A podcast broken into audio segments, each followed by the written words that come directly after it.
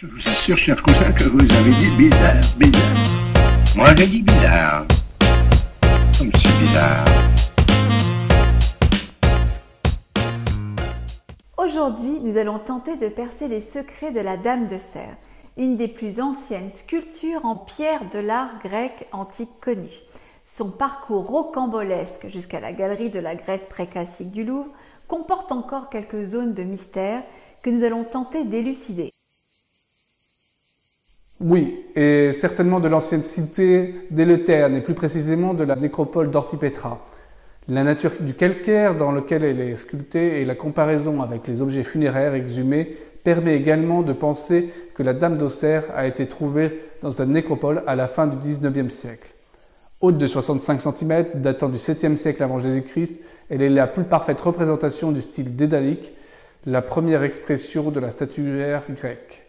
Ce nom dédalique est emprunté au sculpteur mythique Dédale, l'auteur des premières statues grecques et du célèbre labyrinthe enfermant le Minotaure. Admirez cette jeune femme aux pieds nus, en position frontale, un corps composé d'une juxtaposition d'éléments géométriques massifs, une robe cylindrique, un buste triangulaire, un visage allongé, de grands yeux en amande et une bouche modelée, laissant apparaître un subtil et gracieux sourire préfigurant le fameux sourire archaïque de la période suivante.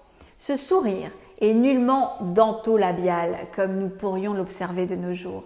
Ce prémisse du fin sourire archaïque est très bien défini par André Malraux. C'est un sourire qui s'adresse à celui qui le regarde, un sourire destiné à rendre heureux celui qui l'admire. Oui, les répertoires décoratifs et les techniques venues du Proche-Orient et d'Égypte sont alors largement diffusés et repris par ces artisans crétois, les assimilant à leur tradition. Son bras gauche est plaqué le long de la cuisse. Le bras droit est replié sur la poitrine. Cette gestuelle reste une énigme. Elle est l'unique exemple que nous connaissons. Fait-elle un geste d'offrande? Vraisemblablement pas. La main est plate et se posant entre les deux seins ne peut recevoir aucun attribut ou aucun objet. Est-ce un geste d'adoration, de prière? La codification nous échappe totalement. Qui est-elle? Une divinité féminine? Astarté? Une Corée? Une offrande votive? Une victime? Retrouvée dans la sépulture serait-elle l'invention d'une disparue? Notez que certains archéologues affirment dans leurs fouilles récentes la pratique de sacrifices humains aux alentours de 700 avant Jésus-Christ.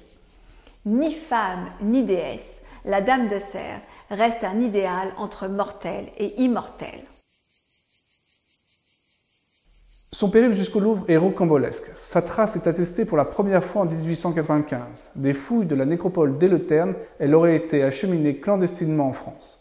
La Dame d'Auxerre entra dans la collection parisienne constituée dans les années 1890 de M. Bourgoin, sculpteur sur bois, marchand et amateur d'art, il s'installe à Saint-Brie-le-Vineux et y décède en 1894. Son épouse décide alors de se séparer de la collection et nous retrouvons la Dame d'Auxerre figurant sur le catalogue d'une vente aux enchères le 26 mai et le 2 juin 1895. La Dame d'Auxerre y est achetée pour un franc par le crieur du commissaire-priseur, un certain Louis David, également concierge du théâtre d'Auxerre. Notre sculpture est alors utilisée comme décor, notamment dans l'opérette Galatée de Victor Masset. Voulant ensuite se débarrasser de l'encombrante sculpture, David la dépose dans le vestibule du musée d'Auxerre. Le gardien découvre la sculpture et relègue ce caillou cassé dans les réserves du musée. En 1907, la Dame d'Auxerre est finalement repérée par le fameux archéologue Maxime Collignon, spécialiste de la sculpture grecque. Sa découverte est un choc. Maxime Collignon comprend immédiatement sa grande importance pour la compréhension de l'histoire de la sculpture grecque antique.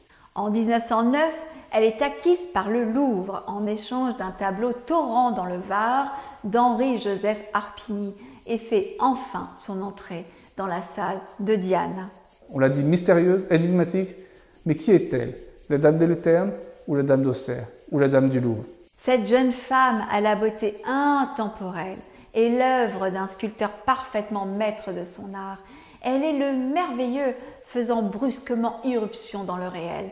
Contemporaine d'Homère, star du Louvre, elle garde une partie de ses secrets. Son sourire énigmatique n'est pas sans rappeler le sourire de certaines.